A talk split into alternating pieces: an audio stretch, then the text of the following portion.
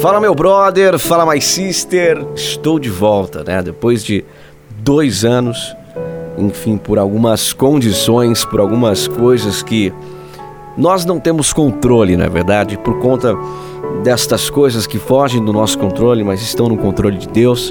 Estive que estar ausente né, desse podcast. Deu tempo de produzir 13 programas e eu voltei. Eu voltei porque eu vi que foi um sucesso, recebi muitas mensagens, muitas reproduções, muitos players, muitos plays foram dados, né? Aqui no Spotify, Google Podcasts, Deezer, enfim, em todas as plataformas aí que o Blessing Your Days, o Blessing Your Days está ancorado. Em todas essas plataformas tivemos uma grande procura, tive uma grande uma grande surpresa e grata surpresa que realmente muitos gostaram e amaram esse programa. Por isso que depois de dois anos estou aqui para dar continuidade, mas desta vez, se assim Deus quiser, seja por um período muito, muito mais longo do que só 13 semanas, né? A gente tinha o costume de fazer a postagem de um programa por semana, eu acho que era duas por semana, eu confesso para você que eu nem me recordo, mas a gente vai postando, a gente vai colocando aos poucos o programa aqui e a gente vai estipular aí pelo menos uma data, uma por semana, duas por semana, uma por dia, não sei. A gente vai estipular uma data para estar tá subindo esses programas. Tá certo? O mais importante que eu quero é que você saiba que estamos de volta e já estamos de volta com uma palavra abençoadora. Já estamos de volta aí com a palavra edificante e eu espero que você pegue-a e coloque em prática na sua vida, no seu dia a dia. Não só é, isso que entre por um ouvido e saia pelo outro, mas que você possa colocar em prática na sua vida, tá certo? Não posso deixar de falar, é claro, né? O e-mail para você que não sabe é o podcast blessingyourday@gmail.com. As redes sociais, eu estava com a rede social do Blessing Your Day, mas resolvi deixar ela parada por enquanto tá certo? Vou passar minha própria rede social aqui, que é o arroba eucasluca, tá certo? Arroba eucasluca, esse é o meu Instagram, você pode me encontrar lá, pode me seguir, pode me mandar um direct, fica à vontade, tá certo? Tamo junto.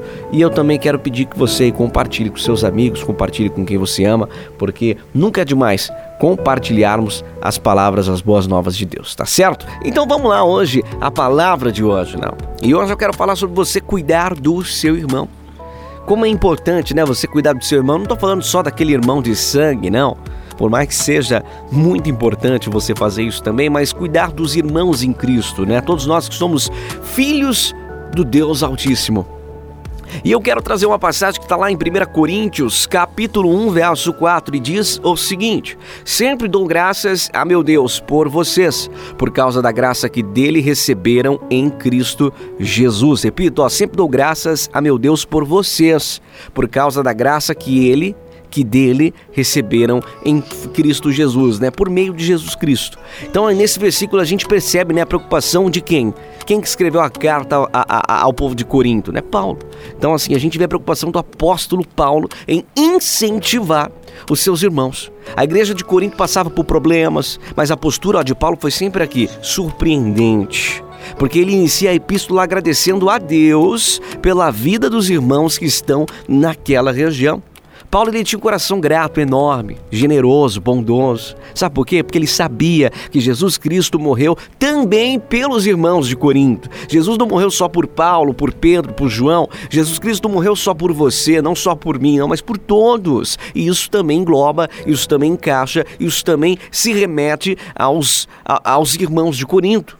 Se Deus derramou a sua graça a eles, por que não continuar sendo um canal de bênção na vida, edificando os irmãos? Assim Paulo pensou, né? O apóstolo compreendia que toda boa semente necessita de cuidado, precisa ser regada, podada para não frutificar. Aliás, para então frutificar. Apesar das falhas dos irmãos em Corinto, Paulo entendia que para podar era necessário que a semente brotasse e ganhasse forma. Cuidar não é só exortar, mas também é agradecer. Então você cuidar do seu irmão não é só você chamar a atenção. Quando a gente fala, né, é, é, é em, em, em cuidar de alguém, né? Mas você tem. Ah, não, então eu tenho que ficar de olho. Né? Cuida, cuidar é ficar de olho. Não. Cuidar não é você somente ficar de olho. Cuidar é você agradecer também. Cuidar é você também ser gentil. Cuidar é você também ser bondoso. Cuidar é você também estender a sua mão e não só ficar ali como se fosse o chefe daquela pessoa, como se fosse o general daquela pessoa, como se fosse o dono daquela pessoa, como se fosse a pessoa, nossa, eu não, é, é, é, o fulano de tal pediu para eu cuidar desta pessoa. Não, você vai ficar ali, ó, eu vou cuidar dela, né? Como se você fosse o segurança. Não é isso. Cuidar é você dar amor. Cuidar é você abrir o seu coração. Cuidar é você abraçar. Cuidar da pessoa é você mostrar a ela que ela está inclusa. Cuidar da pessoa, da outra pessoa, do seu irmão, é você mostrar que somos iguais. É você querer ela por perto, você mostrar para ela que ela é uma pessoa importante. Isso é cuidar do seu irmão. Por isso que Paulo diz, né? Sempre dou graças a meu Deus por você. Olha, agradece a Deus pela vida deles. Mostra generosidade, mostra gratidão, mostra felicidade, mostra estar feliz por estar com eles, né? Por causa da graça que dele receberam por meio de Jesus Cristo. Então faça isso, cuide do seu irmão, não só com uma postura de segurança, não, mas demonstre mais amor, demonstre mais carinho, sabe? A gente tem os nossos irmãos na igreja, muitas vezes a gente nem sabe quem é, nem se fala, nem se cumprimenta. Dá a paz do Senhor Jesus, procura, né, ser uma pessoa gentil, esteja com um sorriso no seu rosto, sempre com todas as pessoas, né? Muitas vezes as pessoas vão na igreja, sentam, olham para o pastor na frente, acaba o culto, ela vira as costas e vai embora. Não, Vamos estar em comunhão, vamos conhecer os nossos irmãos da igreja. Não é para ficar alugando ninguém, não é isso que eu estou falando, mas sabe, vamos ser, vamos ser pessoas presentes, vamos ser luz, é, mais luz ainda. É porque luz, aonde há luz, não é verdade? É, é, é fácil, né? Mas seja luz em todos os locais, na igreja, fora da igreja. Cuide sempre do seu irmão. E o seu irmão não é só o seu irmão em Cristo, como eu comecei falando.